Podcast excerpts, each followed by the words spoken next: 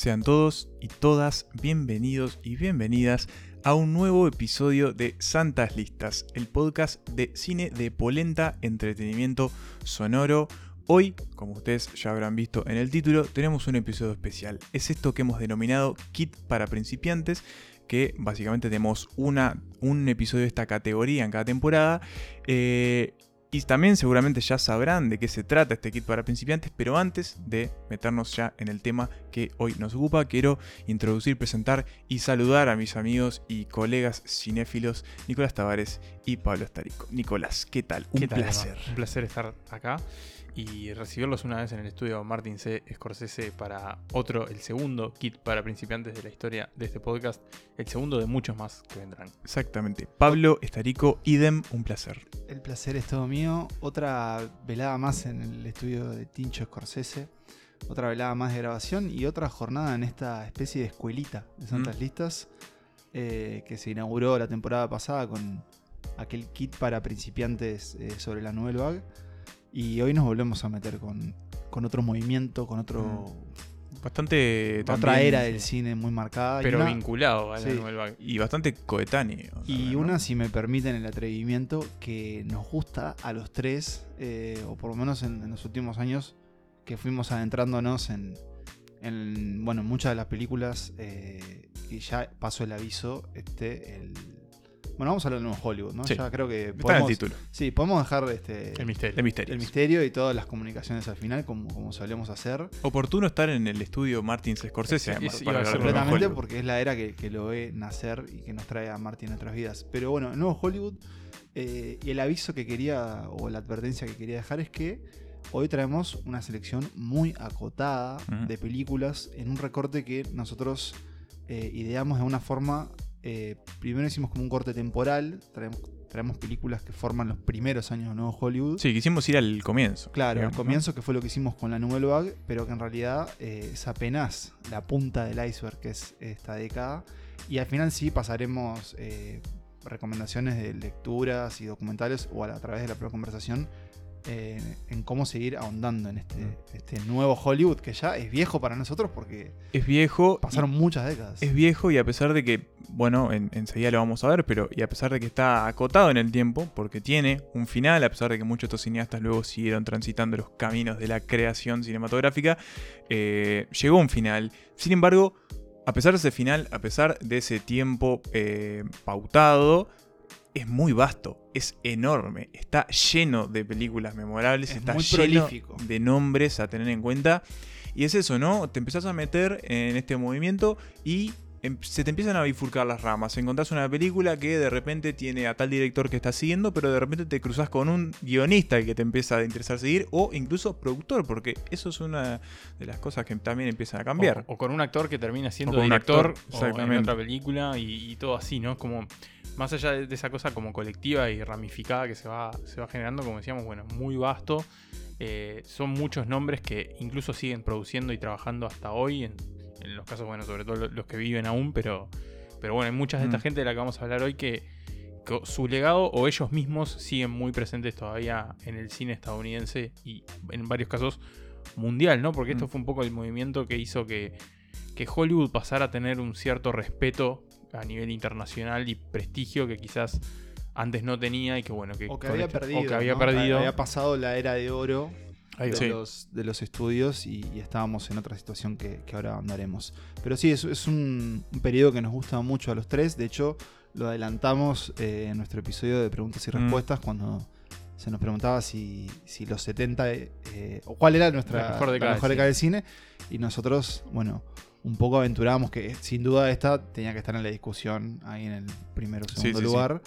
Eh, pero es eso, es, es un periodo que, disfrutamos mucho, del que hay mucho estudio también hasta el día de hoy. Eh, se presta mucho para el ensayo. Se presta además muchísimo. de que viene cumpliendo 50 años, ¿no? claro. Y además muchos de los, de los talentos siguen vivos, otros ya no.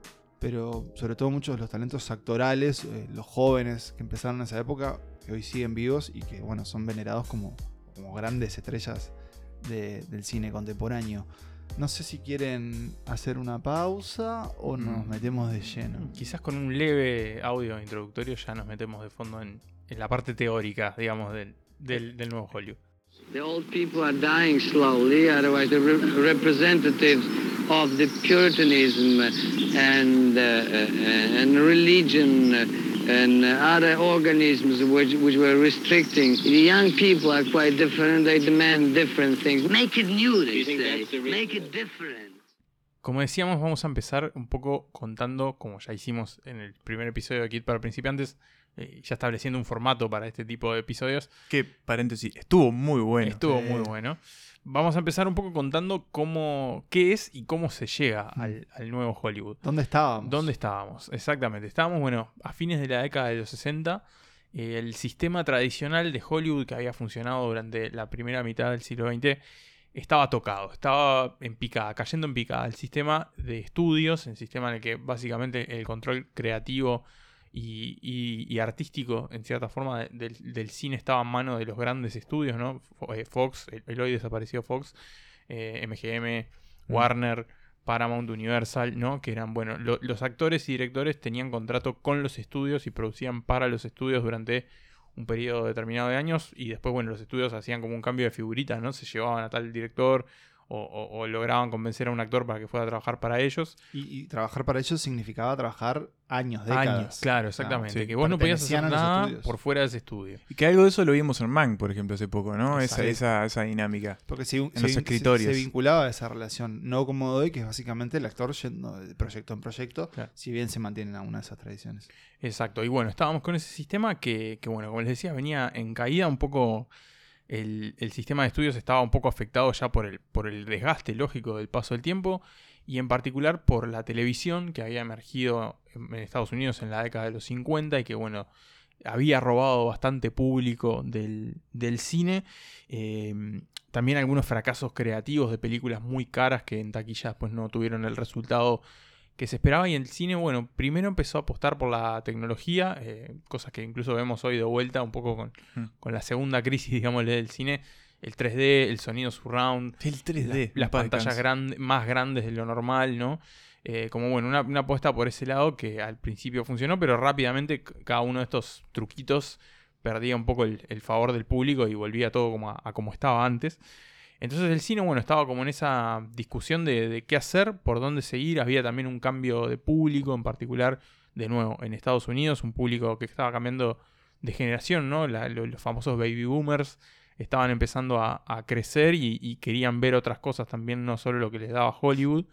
Un público más educado, más joven, que bueno, a los que los estudios dirigidos por gente mayor no sabían muy bien cómo, cómo hablarlo, cómo convencerlos de que le vendieran sus productos. Y por otro lado, teníamos la influencia internacional de movimientos como la Nouvelle Vague o el neorrealismo italiano o el cine japonés, por ejemplo, de Akira Kurosawa, que bueno, que empezaban a cambiar un poco y a influir también a los directores más jóvenes de Estados Unidos.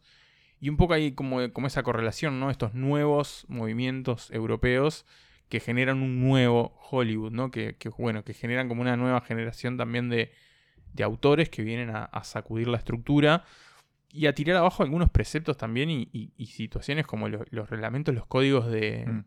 de producción, los códigos de, censura y de, lo que se podía hacer calificación. Mm. Exactamente, vienen como a decir, bueno, si bien el cine siempre le buscó como la vueltita para, evadir estas, estos controles, eh, era también un cine mucho más pacato que, bueno, con el nuevo Hollywood eso se interrumpe y se cambia y se pasa como una concepción más de más de autor, más de mm. quizás lo que se veían, por ejemplo, en ese momento en Europa, con los directores, los actores, los guionistas y los productores teniendo más control que el estudio, el estudio cediendo el control a, estos, a estas figuras para que ellas sean los que crean el producto y el estudio funciona más bien como un, bueno, como el que pone la plata y después distribuye. Un facilitador. Un facilitador, exactamente.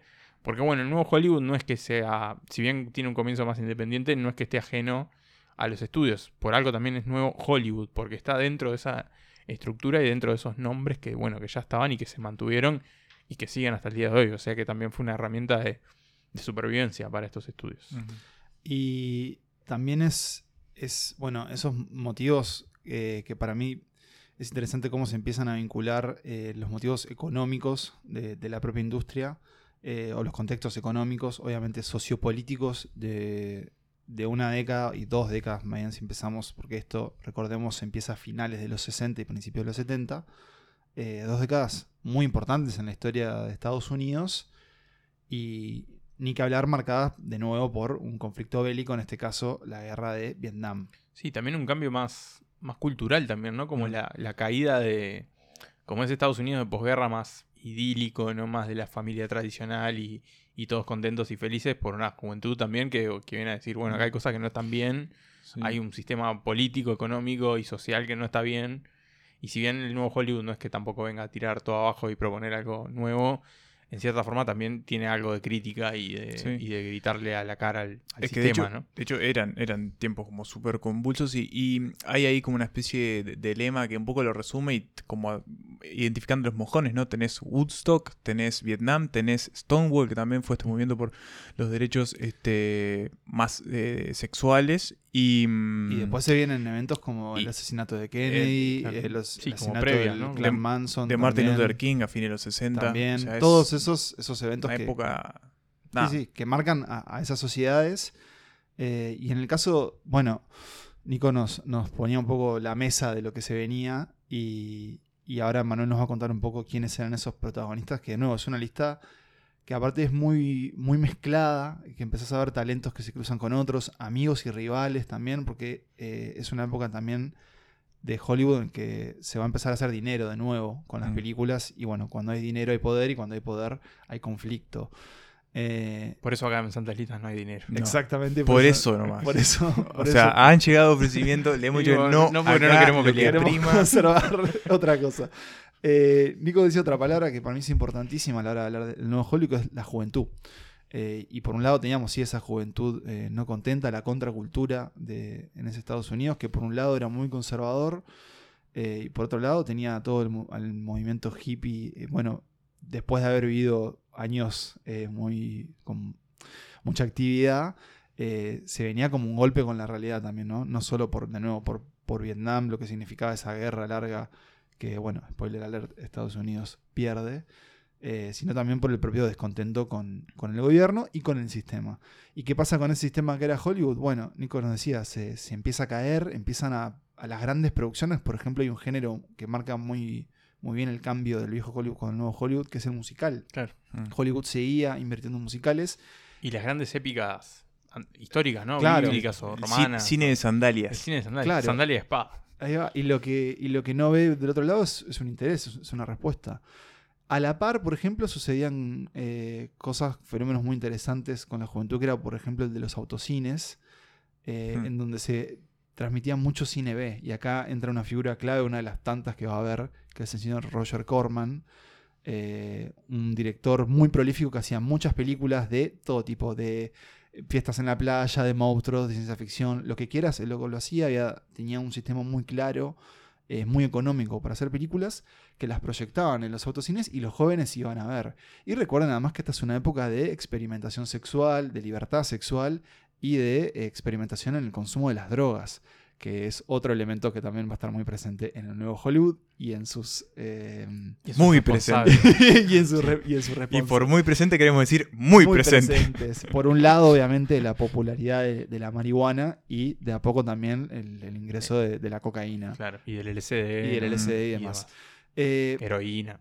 ¿Por qué habla de Roger Corman? varios. Porque este señor Roger Corman, dentro de su sistema muy barato para hacer película, algo que hacía era eh, emplear a eh, directores muy jóvenes, estudiantes de cine, entre los que va a haber muchas eh, personas que van a reconocer y que Manuel les va a nombrar más adelante.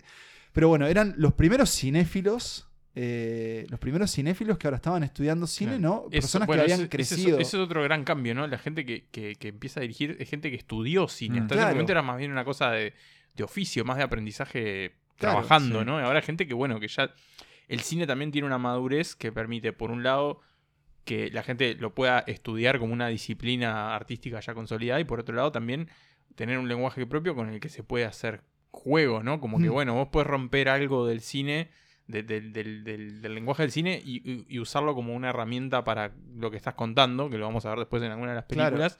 Y que ya lo hacía, por ejemplo, la Nouvelle Vague. Eso mismo, ahí está ese diálogo y también se empiezan a un poco a entremezclar, pero mm, pero esos jóvenes, ¿qué hacen también cuando una vez que de alguna forma ingresan, ingresan al sistema y los estudios te empiezan a emplearlos también y a darles oportunidad de querer, bueno, contar las historias que ellos proponían en lugar de seguir con este modelo de grandes épicas y musicales? Y acá se empieza algo interesante que es que el cine empieza a hablar de la propia sociedad en un tiempo mucho más presente, digamos, de los conflictos actuales entre en los que los jóvenes se van a ver reflejados y también se van a ver consternados porque se van a empezar a hacer las mismas preguntas que se hacen los personajes de estas películas. Eh, agarra a la juventud en un momento de cruce, digamos, en lo que había sido bueno, la idea del sueño americano que habían tenido sus padres o que habían logrado sus padres y que ellos tal vez no iban a lograr. Bueno, ni que hablar eh, la sombra de Nixon ahí siempre mm. presente. Eh, entonces vamos a empezar a ver historias mucho más crudas, con finales trágicos, ¿no? Eh, se empieza a cuestionar el lugar del héroe, se va a abrir la puerta a protagonistas que de otra forma antes no hubiesen tenido, o ni siquiera una historia, ¿no? Que vos emplees, por ejemplo, eh, una película sobre dos eh, sobre un prostituto mm. y su chulo, por decir así, era una cosa impensada. pero vamos a ver a lo largo de la década, y prometemos que al final sí vamos a nombrar un montón de las películas, porque son muchas, que las puertas de la narrativa de alguna forma quedan abiertas a que estos artistas que también empiezan y traen esa idea de la figura del autor que vivimos en la Nouvelle Vague, ¿no? El autor responsable de la obra. Pero que para mí lo que tiene diferente eh, la Nouvelle Vague y el nuevo Hollywood es que el productor está muy presente en todas estas películas. Justamente porque muchas son apuestas de estudios. Eh, muchas muy redituables, otras no tanto. Pero bueno, se abre eh, las puertas a que el cine empiece a discutir a la propia sociedad y a, de contar historias atípicas, experimentales, eh, que se van a ver reflejados también en el propio lenguaje audiovisual, que empieza a ser muy maleable, ¿no? muy cambiante, y son muchas películas que no se parecen entre sí, y que a veces cuando ves, por ejemplo, los nominados a los Oscars de cualquiera de estos años, te quitas el sombrero porque ninguna película se repite con otra, y todas son, bueno, obras maestras. Pero ahí está un poco, un poco la idea que queríamos dejarles antes de ver a los protagonistas, que es que ahora un poco que vale todo, ¿no? Una cosita más antes de cederte la palabra, Emma, que es muy importante, eh, y es que cambia el sistema de calificación de películas. Mm. Antes las películas se censuraban, o era más común, que bueno, el corte final lo tenía tanto el organismo de censura como los estudios, y ahora lo que se propone es que se puede hablar de sexo, se puede hablar de drogas, se puede hablar de temáticas oscuras y podemos categorizar estas películas para que un público de tal edad pueda verlas y otros no. Algo que hoy obviamente es muy... Sí, es parte del sistema. Es parte de nuestra vida, pero que imaginen que eso antes no existía, sino que lo que se veía era lo que estaba bien ver. Y ahora es, eh, bueno, eso, sangre, rock and roll, drogas y... Sexo, droga y rock and roll. sexo, gracias. Y sangre. Ese, es el orden. Y bueno, Pablo, Pablo hablaba un poco de, los nombres y, y Nico también, porque es casi imposible obviamente en ningún movimiento es, posible hablar eh, efectivamente de lo que pasa sin mencionar los nombres, pero lo que sucede en el nuevo Hollywood es eso, hay tanta gente metida, hay tanta gente que hace cosas y cosas que de verdad eh, marcan mojones en lo que está pasando, que la lista es de verdad muy grande es bastante inabarcable, pero estos son algunos de ellos. Pablo, por ejemplo, mencionaba a los productores. Entre productores así que empezaron a despuntar, aparecieron, por ejemplo, Robert Evans y Bert Schneider, dos este, productores como puntales para que muchas de estas películas terminaran eh, realizándose. Productores de, por ejemplo, podemos nombrar alguna ya capaz. Eh, sí, tenemos eh, Robert Evans, por ejemplo, Chinatown, El Padrino, Schneider, bueno, también. de Rosemary. Sí, o sea, muchas de estas películas básicamente tenían, alcanzaban la vida por, por la existencia también de estas personas que se la jugaban y que muchas veces le terminaban muy involucrados al punto de que, bueno, había peleas, disputas, este, enojos, juicios. Bueno, había mucho lío eh, interno en esta, en esta época. Pero bueno, esos son los productores. Después tenemos también, obviamente, cuando hablamos de Nuevo Hollywood, se nos aparecen como figuritas eh, automáticas que son, bueno, los directores que empezaron a surgir en ese momento. Martin Scorsese, George Lucas, Steven Spielberg, Brian De Palma y quizás eh, Coppola son como los primeros cinco que se nos vienen a la cabeza, porque bueno... La camada de California. La camada de California. Ellos eran muy jóvenes, entonces, claro, sus primeras películas despuntan acá, pero también teníamos otros que estaban ahí como coleteando y que quizás no tuvieron tanto éxito como ellos y que, o, mejor dicho, no tuvieron el éxito tan... Eh, Monetario, pero sí... No, y tan prolongado, porque todos ellos después, en algún sentido, lograron como continuar sus carreras. Pero bueno, están, por ejemplo, también William Friedkin, que, que está vivo todavía. Peter Bogdanovich, que sí fue como mucho más acotado, pero también súper importante para este, para este ciclo. Terrence Malick, eh, Bob Raffleson, Hal Ashby, eh, Robert Altman. Eh, bueno, también lo que pasó es que había muchos directores que ya estaban trabajando antes y que a partir de esto empezaron como a mutar como su forma también. Por ejemplo, Sam Peckinpah ya estaba haciendo películas desde antes, bueno, a partir de esto también empieza como a explorar otros temas. y lo mismo gente como Woody Allen, que ya estaba también haciendo mm. películas desde antes. Eh, también aparecen eh, la figura del guionista como alguien también importante y que empieza también a ser un autor. En este caso, por ejemplo, tenemos a Paul Schrader, que es una de las, de las figuras como también más representativas de este movimiento, pero bueno, también están por ahí Robert, este, John Milius o Robert Benton o Robert Town también, que son algunos de, de los guionistas que aparecieron. Y después también tenemos, obviamente, las caras que aparecen en las películas. Ustedes dos los mencionaron empiezan a, empieza a cambiar la morfología de los actores también en el nuevo Hollywood, porque se deja de lado un poco la, digamos, eh, la idea de la, estrella masculina. La estrella masculina tipo y empiezan a aparecer como rostros un poco diferentes. Por ejemplo, Dustin Hoffman, que va a aparecer más adelante, pero no era un eh, actor que entrara en el canon de la belleza masculina que aspiraba Hollywood en ese momento. Era el clásico, eh, como dicen en inglés, character actor. ¿no? Actor de, reparto. Claro, pero también el character actor es como ese personaje muy, memorable, pero peculiar, que, que está ahí como casi siempre, bueno, sí, de secundario, pero que en este caso son los protagonistas. Y lo que pasaba también con muchos de estos eh, actores es que también incidían mucho en las películas. Y por ejemplo tenemos a, eh, bueno, personajes como también surgen Al Pacino o, Robert De Niro, pero eh, nombres como Jack Nicholson, que a pesar de eh, que lo tenemos como un, obviamente un actor con una trayectoria increíble, lleno de películas memorables, era un tipo que estaba muy involucrado en sus películas, que tomaba muchas decisiones y que de hecho fue uno también, uno de los principales impulsores a nivel creativo de lo que pasó en el nuevo Hollywood. Y después también tenemos las actrices que también cambió mucho en lo que eh, las películas necesitaban de sus protagonistas mujeres.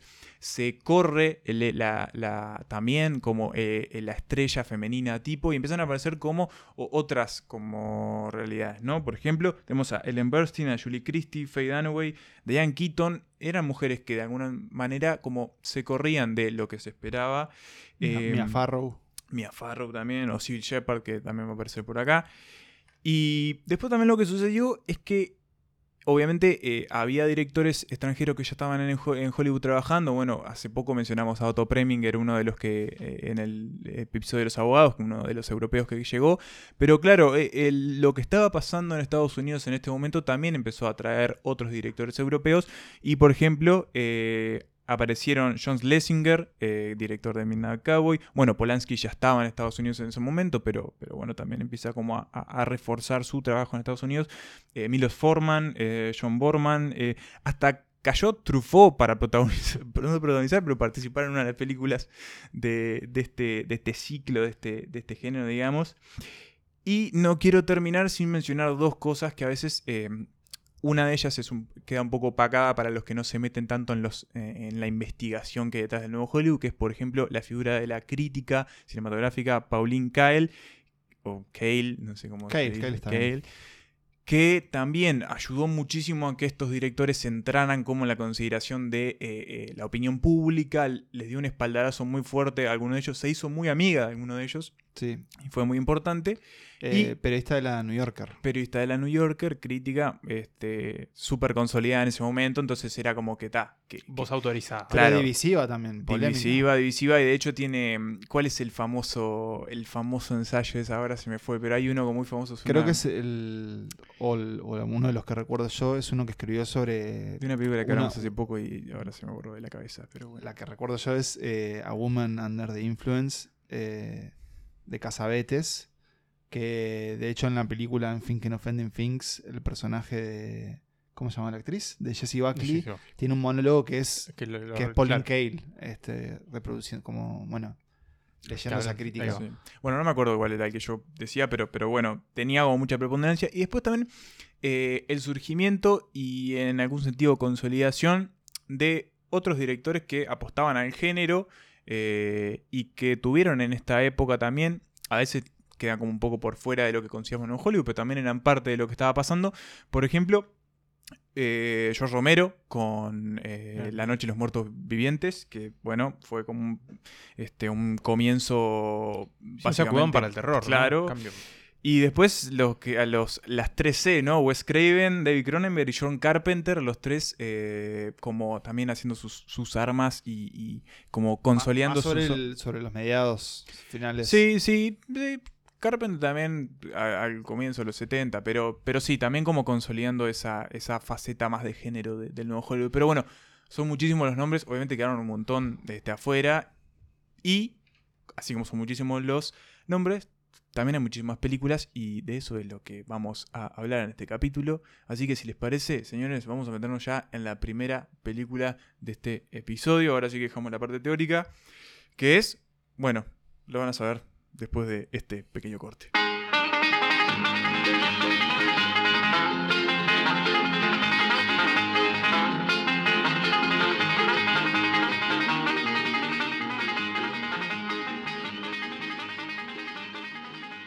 Empezamos este repaso por el cine, ahora sí, del nuevo Hollywood, de este repaso que van a ser seis películas de estos primeros años del, del movimiento, con la película que se la considera como la que empezó formalmente, ¿no? Eh, quizás no habrá sido exactamente la primera, pero sí la que marcó el quiebre con respecto a lo que pasaba antes y que, bueno, abrió la puerta para que definitivamente el nuevo Hollywood echara a rodar.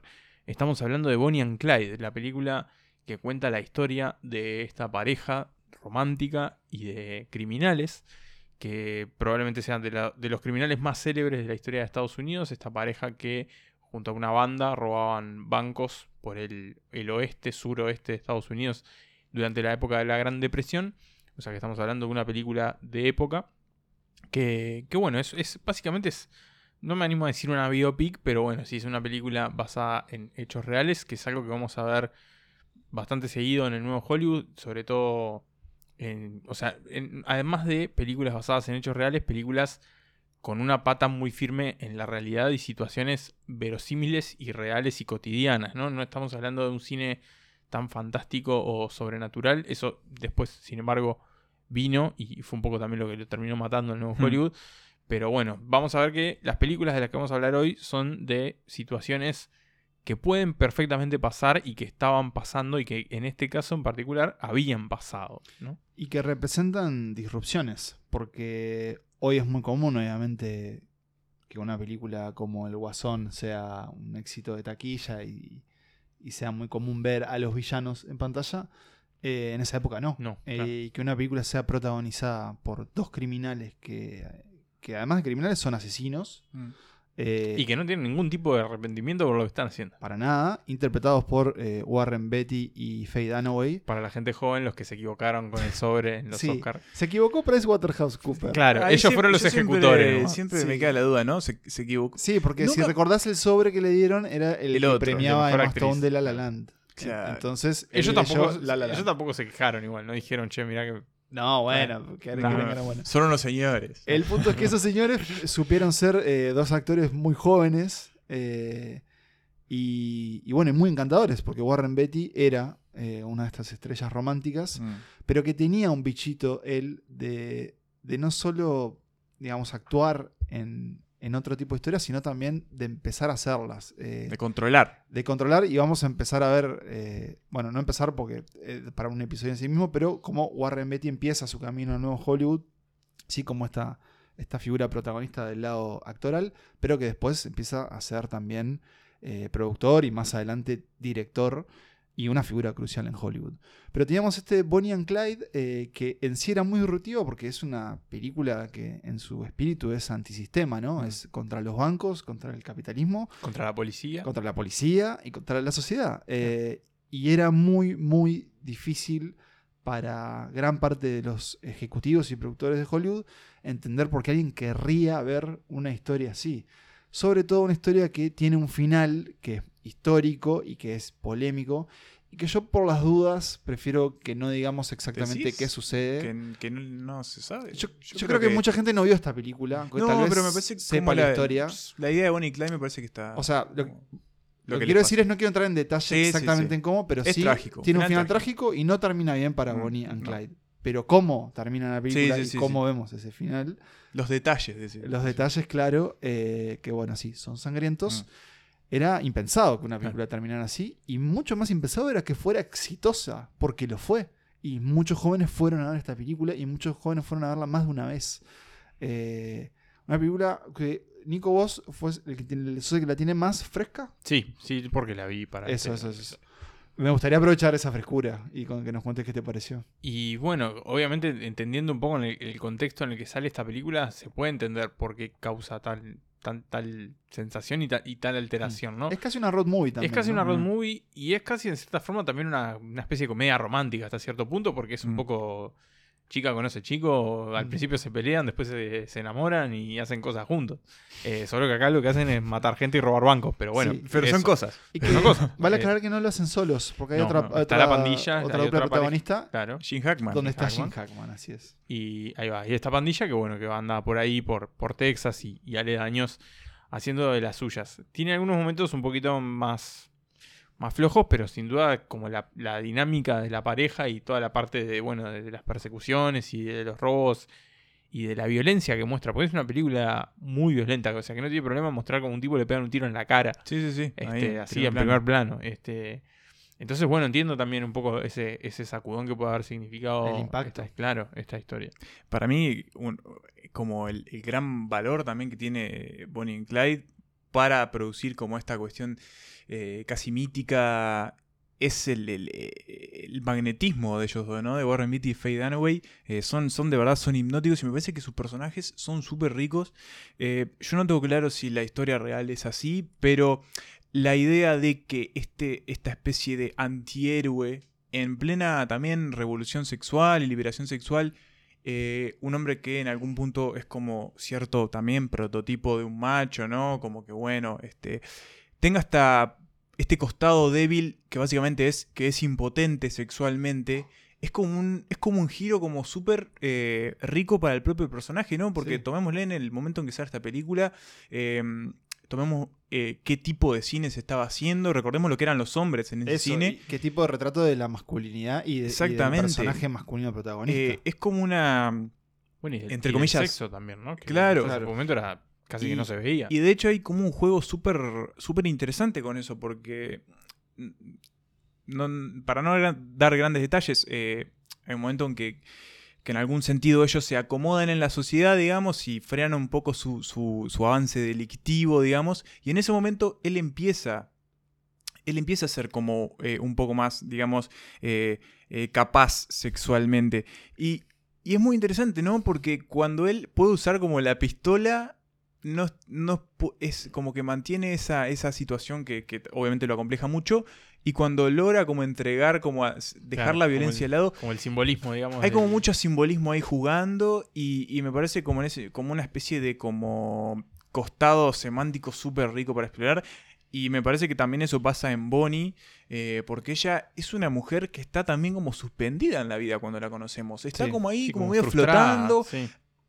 sí. no sé si tan frustrada, pero como que flotando y como esperando a que le pase algo. Y bueno, ese algo le pasa. Es, eso que es como una moza de mm. una cantina, un pueblito, y un poco sí, está buscando como un poco mm. el picante en la vida, ¿no? Además, también la propia película dialogaba con, el cine de, de gangsters, mm. que, en su momento fue muy popular y fue muy producido en Hollywood, y que en este caso no, no representaba tan claro ese conflicto de los buenos y los malos, ¿no? de los ladrones contra los policías, sino que sí, de nuevo era así ese, ese, esa casa de gato y ratón, pero que en este caso eh, no era tan blanco y negro, sino que mm. estaba repleta de grises. Una película dirigida por Arthur Penn. Arthur Penn, eh, que apunta de escopeta y, de cachila, digamos, eh, se, mete como, bueno, el inicio de, Nuevo Hollywood. 1967, lo, 1967 y el inicio de esta selección de seis películas que vamos a continuar después de escuchar este extracto de Bonnie and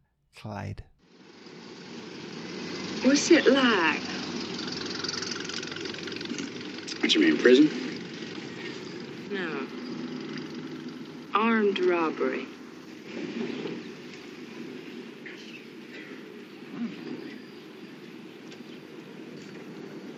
Ain't like anything. Shit, I knew you never robbed a place, you faker.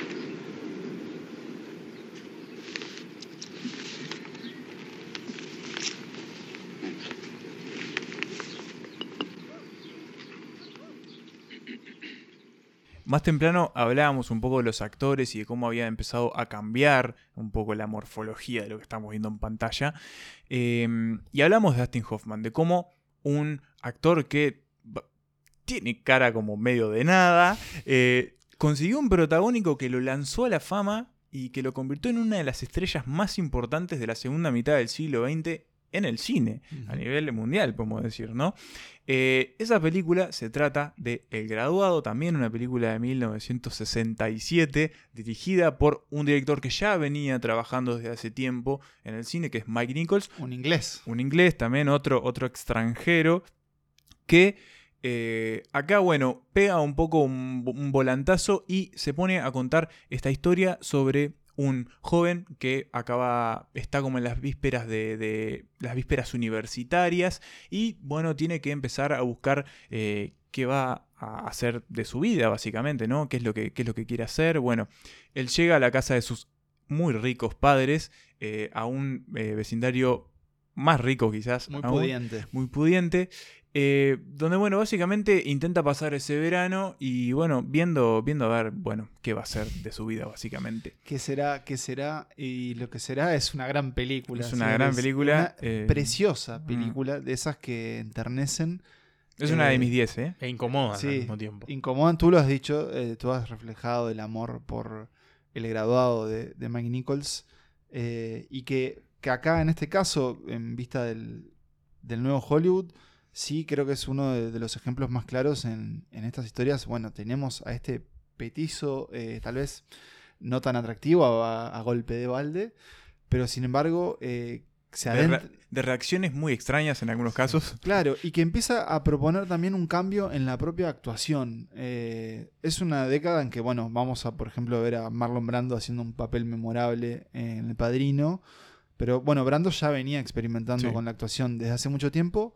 Pero en el caso de, esta camada, eh, en donde está Dustin Hoffman también, ya empieza como, como esta idea de, adentrarse en la piel. Y no, no, me refiero al, famoso método, que es esta propuesta de actuación. Que, es básicamente vivir como el personaje. Claro, y que está muy tergiversada por historias de, actores como muy. Joaquín Phoenix. Claro. O, mira qué loco que soy. Jared Leto, dándole ratones muertos a la compañera de elenco. Pero que en esta época sí significaba un cambio en, en, lo que se proponía en pantalla y que acá es un protagonista de que más que de, palabras claras es más bien de silencios inquietantes, ¿no? O, Incómodos, y apático también. Incómodos, claro. Que la palabra es, es, apatía, es una apatía galopante lo que a persona no le importa nada, no le interesa nada, él está suspendido ahí. Pero, ¿con qué se va a topar? Con, la señora Robinson. La señora Robinson. Con la señora Robinson, Anne Bancroft, eh, este personaje que es Benjamin Braddock, básicamente se cruza en un día, en uno de estos días que pueden ser absolutamente intercambiables, en el que está sentado en el, en el bordecito de la piscina, se cruza con la señora Robinson, esta mujer que impulsó una canción de Simon Garfunkel que se hizo para la película, eh, gran banda sonora, gran banda sonora. Em, y bueno, empiezan a tener una tórrida historia de amor, en donde también eh, la señora Robinson es una señora mayor. Sí, mayor, digamos, le lleva unos 20, 20 o 30 años, quizás.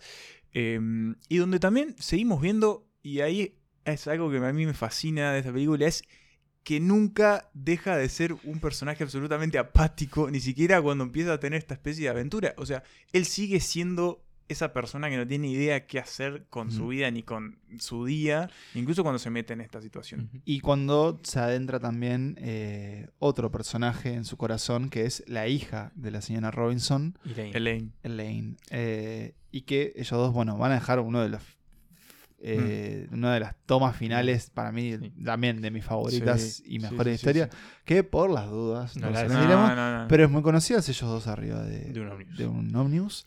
Pero bueno, eh, creo que, creo que lo que pasa con el grabado también, un poco poniéndola más en contexto, es un poco eso que decíamos, de, bueno, de un público más joven que por ahí empieza a tener un protagonista con el que de sentirse identificado de su, misma edad, que por ahí le puede pasar lo mismo que a ellos. Y una escala de película muy reducida, ¿no? Muy cotidiana. Es, una comedia dramática o un drama con toques de comedia, podemos decir.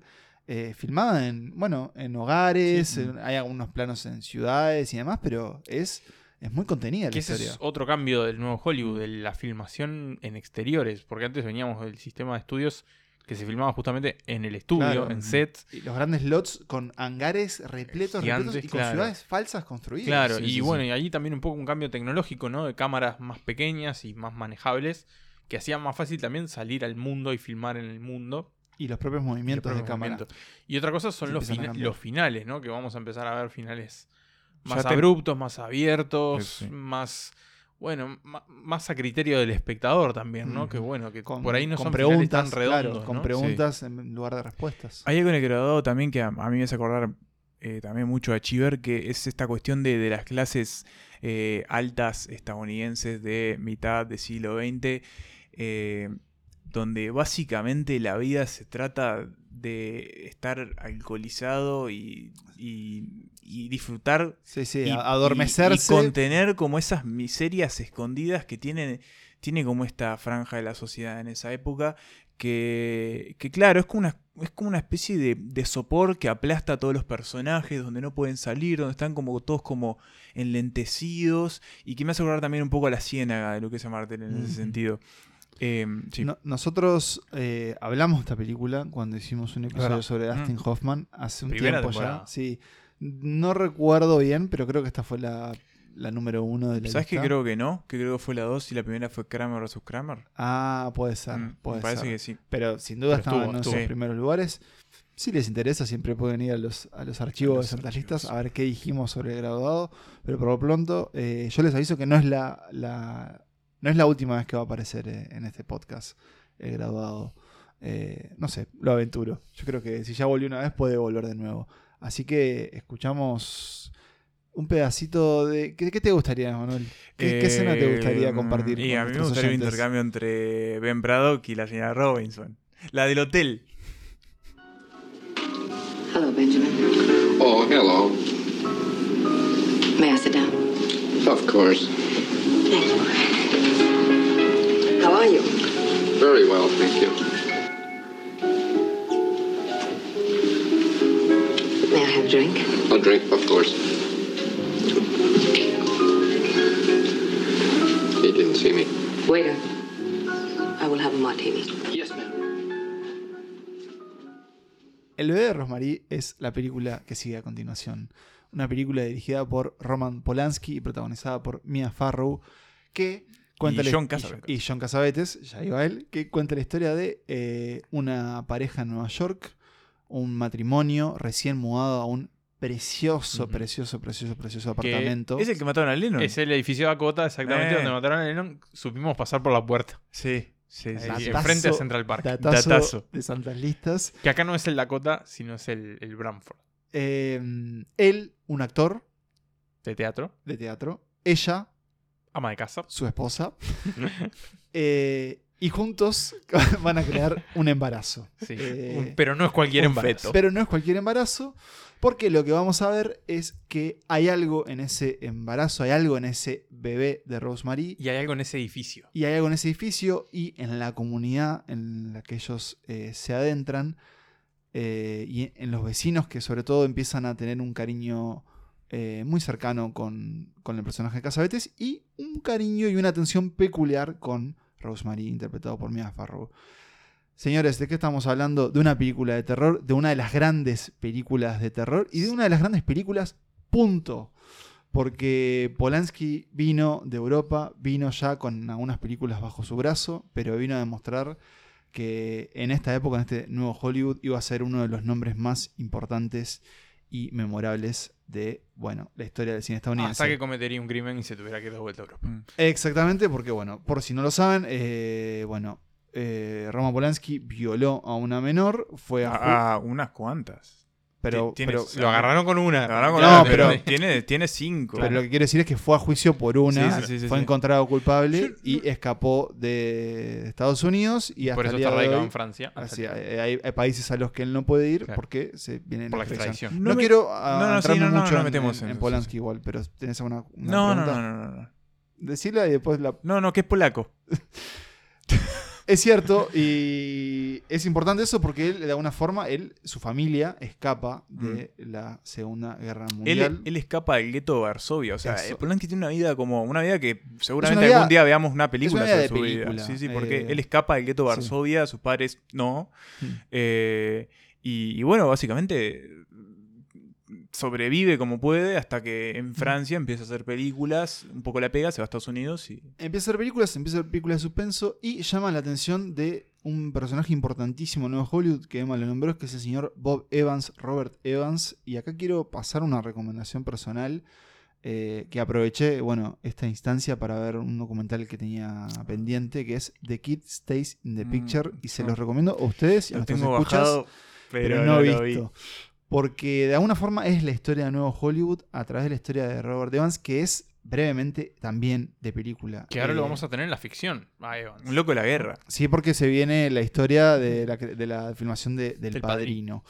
Eh, pero en el caso de Robert es muy interesante porque él, fue un actor eh, y con un éxito moderado y un tipo muy pintún, pero que decide convertirse en productor para seguir adelante porque ya como actor ya no la estaba pegando y que básicamente se convierte en la figura que salva al estudio Paramount. Un mm. estudio que estaba en el noveno puesto en, bueno, en recaudación y demás con los estudios y que lo lleva al primero y que bueno, básicamente hace historia. Y era un tipo muy atinado en la elección de proyectos eh, y hay otro elemento en común con, las películas de Nuevo Hollywood y es que muchos están basados en obras literarias también. Sí, esto es un libro de Ira Levin, eh, La semilla del diablo. Que Robert Evans lee y bueno, se ve seducido, o tal vez lee el proyecto, eso no lo recuerdo, pero decide eh, dárselo a Polanski.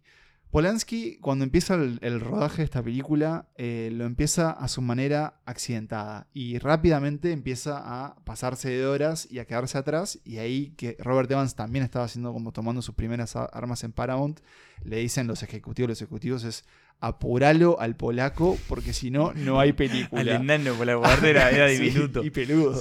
Eh, Evans le dice, Roman, me encanta todo lo que estás haciendo, pero, pero dale. negro porque no llegamos, hay una fecha de, estreno. Eh, y un dato de color muy interesante también, que a mí hace que también me fascina Nuevo Hollywood, es todo lo que está pasando en la cultura alrededor tiene mucho que ver. Y en este caso, por ejemplo, tenemos a Mia Farrow de pareja mm. con Frank Sinatra. Claro. Sí, sí. Eh, se, estaba divorciando de Frank Bueno, en el documental de Robert Evans cuenta cómo Frank Sinatra va un día al set y básicamente pide que Mia Farrow deje de hacer la película. Muy posesivo Frank Sinatra, o sea, la quería con él, él estaba haciendo otra película. El Rat Pack estaba medio Señor, bastante mayor que Mia Farrow. Sí, sí, sí, sí. Eh, Mia Farrow estaba encantadísima con él, también estaba como muy sufrida le comparte esto a Robert Evans. Robert Evans le muestra eh, parte del metraje de la película que ya tenían y le dice, negra, o sea, no, le dice así, negra, vos vas a ganar un Oscar con esto. Eh, creo que así fue. Ahora lo podríamos chequear, pero tal vez estuvo nominado. Pero básicamente le dijo: Acá tenés el papel que va a hacer tu carrera. Y si no lo ganó, le dio una confianza tremenda para terminar la película. Así lo fue, porque Chau Frank Sinatra, hola el bebé de Rosemary y hola esta película que yo bueno, la vi en el Brementure pasado, que es básicamente uh. cuando Emma ve películas de terror en octubre. En octubre, eh, así es una meta de, bueno, casi una película por día de terror. Que es muy difícil lograr, pero yo le pasó quería ver el bebé de Rosemary y es, se las recomiendo, pero no, sabría ni por dónde empezar. Eh, Polanski demuestra que es un gran creador de, atmósferas, que... Filma muy bien los apartamentos. Es parte de una trilogía del apartamento de Polanski, porque él en Francia primero filma Repulsión con... Eh, con ay, se me fue el nombre de la de Belle de Jour de ahora. Este, Catherine Deneuve. Sí, Catherine Deneuve. Y después... Eh, sí, después del bebé, filma El bebé Romari, después filma eh, El Inquilino, que está protagonizada por él. Pero sabe cómo posicionarse con la cámara para lograr que los apartamentos empiecen a cambiar y a ah. transformarse a medida que avanza el metraje como él quiere manipularlos. Es bastante tétrico lo que logra. Eh, es una película no es breve, es bastante larga. Dos horas y cuarto. Eh, pero ¿qué es eso? Es una construcción de un mal que empieza a oprimirnos eh, desde lo más cotidiano, que es vivir en un apartamento, bueno, y codearse con, con vecinos. Eh, acá creo que está la, esa apertura que decía Emma del, género, del cine de terror, ya con un prestigio. Mm. Mia Farrow no gana el Oscar. Ni siquiera estuvo nominada. Ni siquiera estuvo nominada. Pero, confianza pero la confianza estuvo y, la apertura una y la convirtió en una estrella. Eh, así como también a Polanski y a Robert Evans. Eh, y bueno, y un poco eso es el bebé de Rosemary. Y, eh, nos enfocamos un poco siempre en. Ah, espera, capaz está bueno para irnos a la mierda ya con el. No, sí, no, no, iba a decir algo de Casabetes. No, dale, decilo y. Dale. Y hablamos mucho de Mia Farrow y está bien porque ella es la que carga todo el peso de la película, es la que empieza como a obsesionarse con los vecinos, con bueno, con lo que está pasando dentro suyo. Pero también eh, me parece que está bueno valorar a John Casabetes, que, que bueno, también un director muy prestigioso que, que influencia, influye a muchos de los directores que son parte de Nuevo Hollywood con sus películas. Bueno, y él es parte también, ¿no? Él es parte, pero él empieza antes. igual. Él, es el padre del cine independiente. De hecho, es, es el, digamos, Woody Allen es un poco su heredero, entre comillas. Es un tipo que em, también encontró la forma de hacer cine escapándole al sistema y, proponiendo retratos de, una sociedad americana que no se estaban viendo en las películas. Bueno, hoy mencionabas, por ejemplo, a Woman Under the Influence. Claro. Sí, sí o en el caso de, bueno, Shadows. Sí, o Husbands. Hay, hay, un montón de películas. Y bueno, acá se ponen en el lado del, del actor. Y la verdad es gran, ah, actor, eh, gran actor. Eh, el caso de, Nuevo Hollywood, muchas de estas películas, también deberíamos reconocer, incluso creo yo, a los eh, encargados del casting, porque es eso, mm. vamos a encontrar rostros memorables y elencos de principales y, de, secundarios, interesantísimos. Uno de ellos es el de Rosemary. Hello, how are you? Fine. May I come in a minute? Yes, of course. Please do. I just come over to thank you for saying those nice things to us the other night. Oh, no, please. Poor Terry. We thought maybe we failed her some way. Though her note made it crystal clear we had, and she'll never know how helpful it was in such a shock moment. So I do thank you. Roman does, too. Roman's the hubby. You're welcome. I'm glad I could help. Yeah. Well, she was cremated yesterday. Now we better forget and go on. It won't be easy with only children of our own. You have any? Uh, no, we don't. No. Well, there you go. Oh, that's a nice. Look how you put the table on. Isn't that interesting? I saw it in a magazine. Oh, my nice picture. Nos subimos a la moto, arrancamos derechito por la ruta Y nos ponemos a hablar de Easy Rider, la cuarta película del repaso de este que estamos haciendo por el nuevo Hollywood. Nos tomamos una cosita. Nos tomamos una cosita antes. Falopa, moto, y rock and roll. Y, Born to Be Wild. Eh, una de las películas, sin dudas, de las más conocidas del nuevo Hollywood. Una película que llega en un año particularmente conflictivo y, movilizador, en particular para, para Estados Unidos. Y que nos plantea la historia de dos hippies, dos motoqueros. Dos moteros. Dos moteros, dos hombres que viajan por la ruta viviendo aventuras. Aventuras, por decirles de alguna forma, consumiendo sustancias. Viviendo la libertad o buscándola. exactamente, eh, por fuera del sistema, ¿no? Estos hombres que, que, bueno, que se jactan de estar por fuera de, de todo y de vivir la vida verdadera.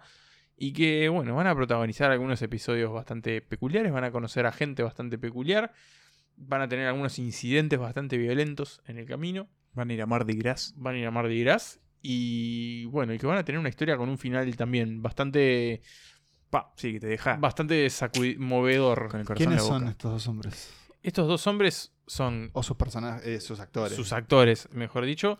Son el señor Peter Fonda, es uno de ellos, el, mismísimo Capitán América, mm. aunque no, no estamos hablando obviamente del, del superhéroe, sino que es el apodo de su personaje. Y el otro es Denny Hopper, un señor, una droga andante, básicamente. un, cable pelado. Un cable pelado, un loquito de la guerra que después se rehabilitó y tuvo algunos papeles más destacados más adelante. Pienso, por ejemplo, bueno, hablamos acá de Blue Velvet, de David Lynch. Bueno, y gran, gran, figura del nuevo Hollywood también. Gran figura del nuevo Hollywood. Y un Jack Nicholson que te aparece ahí. Mm, a Wild Jack Nicholson appears en un momento. Eh, Dennis Hopper, eh, que para muchos tal vez lo más reconocible sea su faceta actoral, pero que también tenía el bichito de la realización. Tengo muchas ganas siempre de ver The Last Movie.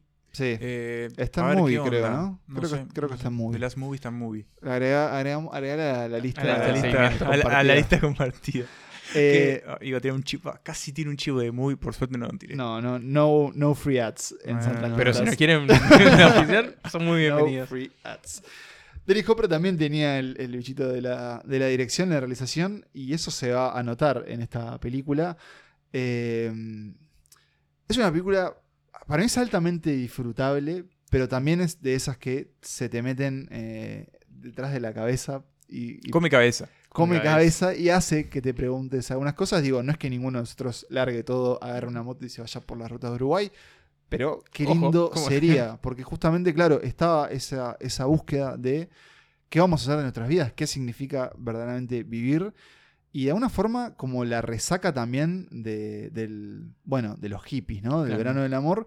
Porque, es un poco el, eh, ahí va, cuenta un poco el fracaso de, del movimiento, ¿no? De ese sueño de, bueno, de que se, del, amor y la paz, claro. Eh, y que se ve, se ve o sea, golpeada por, por, la realidad y también por una sociedad que no era, no daba la bienvenida a los hippies, que eran vistos como Delincuentes. Como, delincuentes, como salvajes, ni que hablar lo que sucede con Charles Manson. También eh, termina como de dañar bueno, ese mismo año, ¿no? El 69. Claro. Es que en algún sentido el final de Easy Rider es, ¿no? Un medio profético, sí.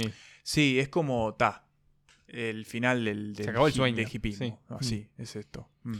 Eh, ¿Y qué queda cuando se rompen los sueños? Cenizas. Cenizas. sueños rotos. sueños rotos. Pero bueno, queda búsqueda ¿no? De, esa felicidad, o en el caso de la traducción de Easy Rider, la búsqueda del destino. Eh, tiene, tiene escenas muy, muy memorables en algún sentido. Memorables por lo extrañas que son a veces y, por lo que proponen, ¿no? Eh, todo ese viaje de ácido en el cementerio que tienen es bastante perturbador, pero a la vez es como eh, estás ahí como que también come mm. cabeza, pero en el otro sentido, ¿no? Ese, esa, situación que ellos viven en, Creo que es el cementerio de Nueva Orleans, ¿no? Sí. sí. Bueno, en el caso, por ejemplo, de las escenas del Mardi Gras, donde se los ve a ellos... de fiesta. De fiesta. Son reales. Eso, son, eso mismo, eso es real. Era Denny Hopper capturando, mm. filmando horas y horas y horas de ellos, básicamente. Eh, todos, Peter Fonda, ¿no? Todos bajo el efecto de la droga, como diría eh, eh Feynman, Eduardo Feynman. La droga. La droga. La, en ese caso era la, María es la droga. claro, que era la marihuana. Estaban todos muy fumados. Igual, sí, estaban siempre... pero haciendo cine. Sí, estaban siempre fumados, eh, pero cuando se querían drogar, eh, iban a otras cosas. Eh, no, y es muy, muy... Me gustó eso. O sea, estaban siempre fumados, pero cuando se querían drogar...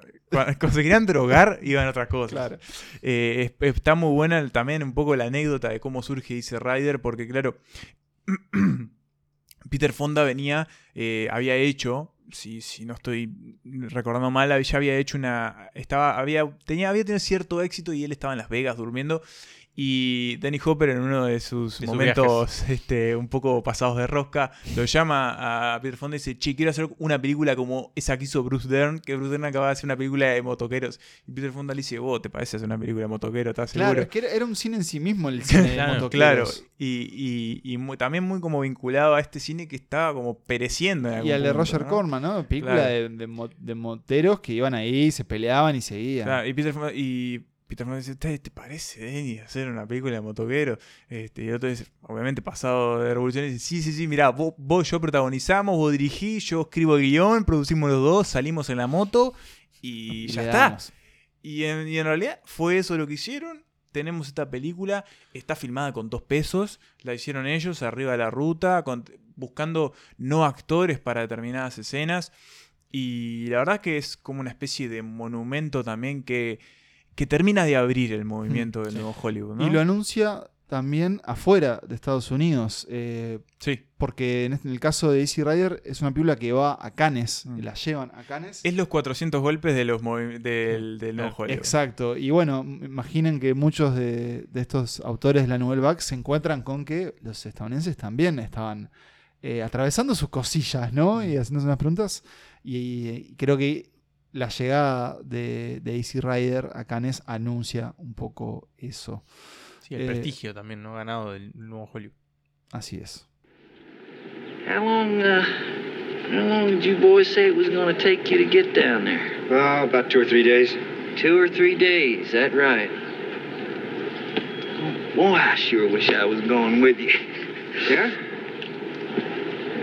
You got a helmet? Oh. Oh, I've got a helmet.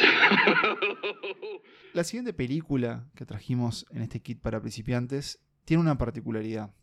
Y es que es la única que ninguno de nosotros había visto y que vimos, creo que en el correr de la última semana, cada uno en la comodidad de sus este, hogares. sí, de sus cines personales, de sus salas de entretenimiento. Estamos hablando de MASH, una película de Robert Altman del año 1970 MASH es una sigla que quiere decir Mobile Army Surgical Hospital, Hospital Quirúrgico Móvil del Ejército. Así es, porque de eso trata esta película y específicamente de tres cirujanos eh, que van a llegar a una base militar en Corea. Estamos hablando de la guerra de Corea en la década del 50. ¿Y van a llegar a qué? A hacer su labor. Eh, los cuerpos, perdón, los soldados convalecientes van a venir con sus problemas, con sus dolores y con sus operaciones urgentes. Y estos tres eh, cirujanos van a actuar en el lugar. Pero la película no trata específicamente de eso, sino de qué hacen estas personas en su tiempo libre, cómo matan estos soldados doctores eh, esos momentos en donde ellos no están en el. Igual los vemos bastante también metiendo cuchillo. Metiendo mano. No, no, sí, sí, sí, sí, pero quiero decir, es un, es un ida y vuelta entre, ambas, entre ambas facciones. Ellos nunca van a ir, o al menos nosotros no los vamos a ver en el campo de batalla, sino que van a estar en esa base haciendo eso, mm. pasando la bomba y con el estrés de salvar vidas y tener vidas en sus manos.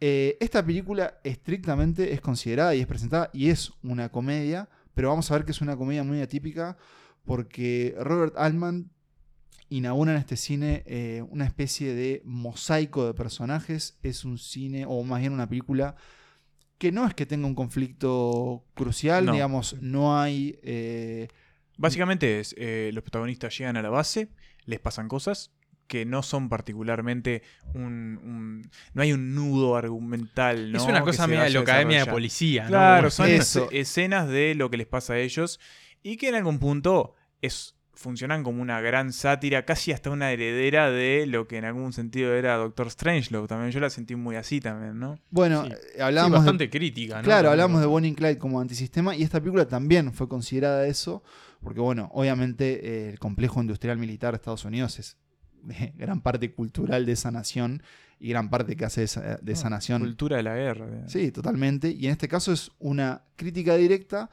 pero mezclada en esta especie de sátira porque es una película que está más cercana a la venganza de los nerds mm. que a cualquier otra cosa. Eh, cualquier otra historia bélica. Sí, abraza el absurdo. Eh, Porque, claro, en realidad los vamos a ver a estos tres doctores interpretados por, eh, por lo menos yo me acuerdo de dos muy claros, Elliot Gould y, Donald Sutherland. Y, Tom Skerritt. Tom Skerritt, gracias Emma, que no recordaba. Sin bigote. Sin bigote. Ah, claro. Porque después Tom Skerritt, Tom Skerritt se convierte en Tom Skerritt cuando le cuando, empieza a portar ese bigote. Claro. Eh, y la gran sorpresa para mí acá es Elliot Gould, que tal vez ustedes, eh, millennials y aledaños, conozcan como el papá de Ross y Mónica Geller. Eh, porque es, ese es Elliot Gould que en este caso tiene para mí uno de los personajes más carismáticos. Se saca aceitunas del saco.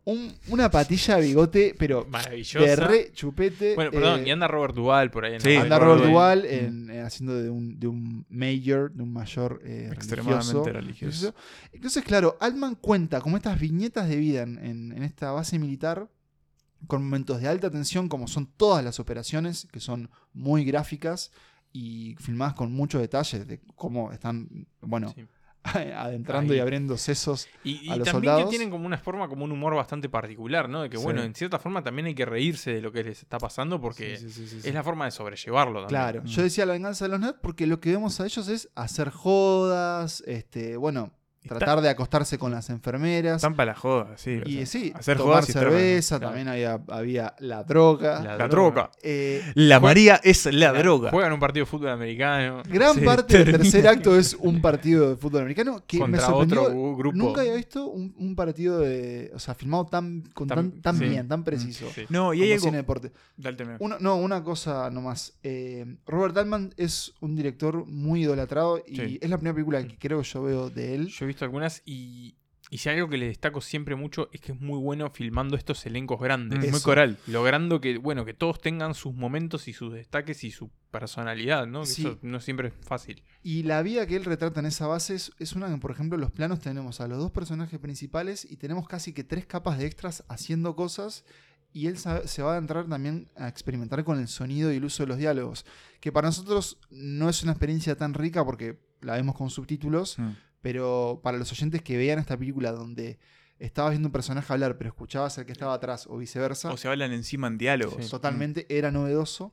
No solo eso, sino también MASH es una película que, por ejemplo, usa muchos zooms que van y vienen, eh, hay mucho blocking en cómo se construye cada escena. Y lo que quería decir es que es un director muy idolatrado por, por ejemplo, Paul Thomas Anderson y Quentin Tarantino. Y para mí era muy notorio esa, esa mm. influencia de, no solo, bueno, por ejemplo, de esa avidez del manejo de cámara, sino también del manejo de, elencos grandes, ¿no? En el caso de Tarantino y en el caso de Paul Thomas Anderson.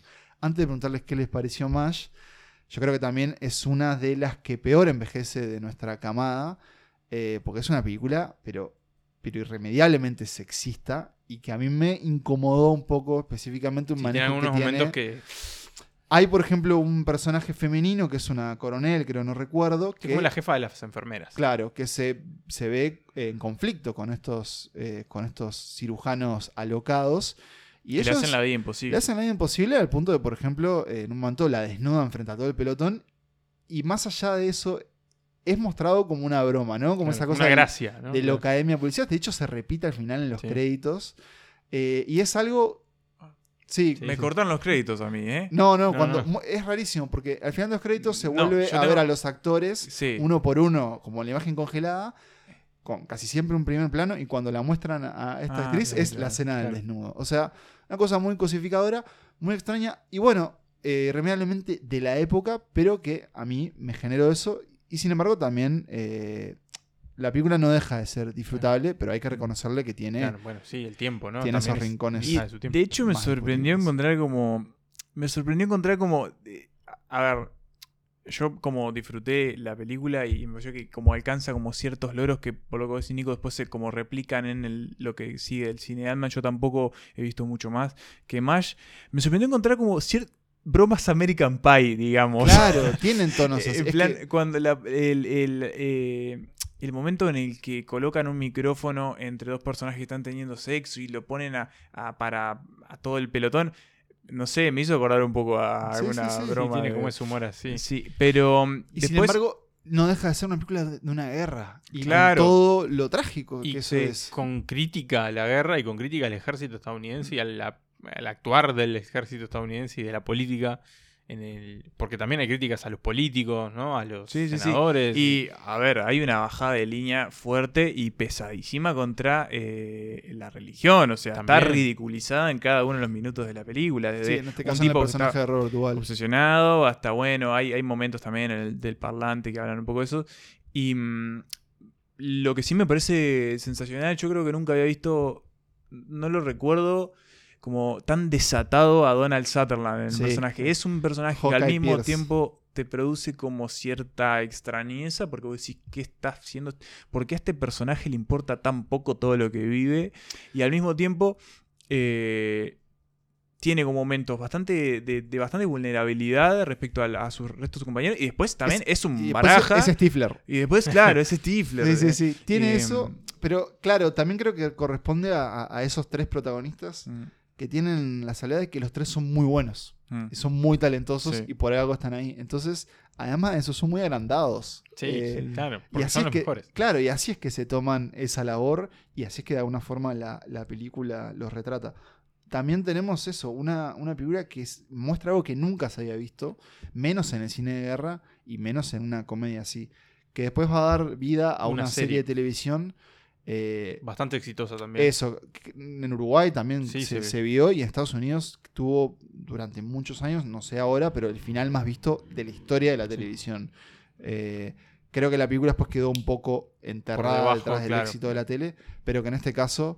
Eh, que no están relacionadas igual, más allá que están basadas en la misma obra, digamos. Sí, sí, sí, son este, cosas aparte. La película lo que tiene es un cameo, vamos a decirle así, de Sylvester Stallone, ¿Ah, un joven Sylvester que, aparece ahí como uno de los soldados. Ah, no lo vi. No, casi ni se ve, tenés que buscarlo. O sea, yo lo vi buscando información de la ah. película.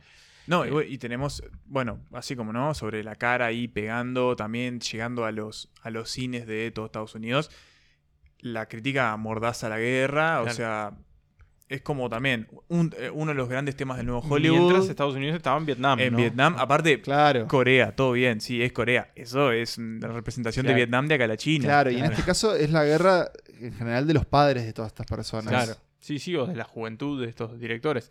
Que También. Sin decir, obviamente, lo, cómo funciona, eh, un destaque nada más para el final de la película, en la forma en que están presentados los créditos y el elenco, que es un poco lo que hablábamos al principio de cómo las películas empiezan a usar el lenguaje del cine para hacer chistes. O sea, como esa cosa de, bueno, vos sabés que estás viendo una película, entonces, bueno, voy a usar los recursos para hacer cosas en la película misma. Así que, bueno, me pareció brillante nada más el último destaque para Mash y ya nos metemos con la última película. What are you two hoodlums doing in this hospital? Ma'am, we are surgeons and we are here to operate. We're just waiting for a starting time. That's well, you all. can't even go near a patient until Colonel Merrill says it's okay. And he's still out to lunch. Look, Mother, I want to go to work in one hour. We are the pros from Dover, and we figure to crack this kid's chest and get out to the golf course before it gets dark. So you go find the gas passer and you have him pre-medicate this patient. Then bring me the latest pictures on him. The ones we saw must be 48 hours old by now. Then call the kitchen and have them rustle us up some lunch. Ham and eggs will be all right. Steak would be even better. And then give me at least one nurse who knows how to work in close without getting her tits in my way. Nico lo dijo. Terminamos de hablar de MASH y llega la última película. ¿Por qué? Porque vamos a hablar justamente de The Last ah, Picture Show, una película de 1971 dirigida por el señor Peter Bogdanovich o Bogdanovich o Bogdanovich. Bogdanovich que, ha, aparecido. Que ha aparecido, sí, cuando hicimos el capítulo con Inés Portagaray, que hablamos de Paper Moon, Luna de Papel. En este caso, vamos a ver una película. ¿Anterior? Anterior, sí. Dos años. Sí, cierto, Luna de Papel es posterior. Anterior, donde, bueno, en algún sentido, Bogdanovich se consolida también como otro de los nombres claves del nuevo Hollywood. Otra figura de, de la. De, la UCLA. ¿No? Sí, no, y específicamente de... Mm, no, él era más grande, era un poco más grande De, trabajar con Roger Corman. Exactamente.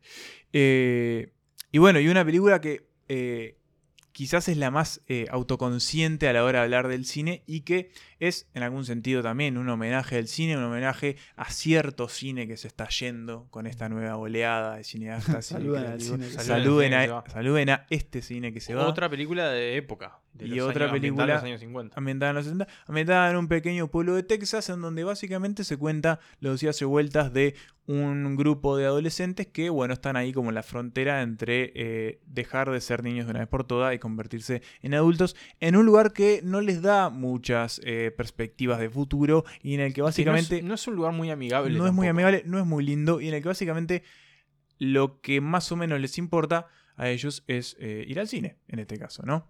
Entonces nos encontramos con personajes que, cuyo nombre me olvidé, pero por ejemplo tenemos el debut no sé si es el debut, pero sí es uno de sus primeros papeles de eh, Jeff Bridges. Eh, ¿Alguien sabe cómo está? No. Ah, porque tenía COVID, ¿no? Eh, no, cáncer. un poquito más que COVID. No, el último, él, él, comunica su avance. ¿De qué? ¿Cáncer de qué tenía? No recuerdo. Igual que Val Kilmer. Creo que sí.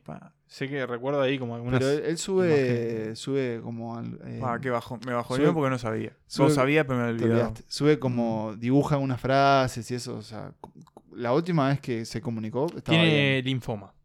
Es el tipo de cáncer, que es el cáncer de. Mm, de ¿Cómo es? De los glóbulos blancos. La sangre. no, no, necesariamente la sangre. No, esa es, bueno, no, esa es la leucemia.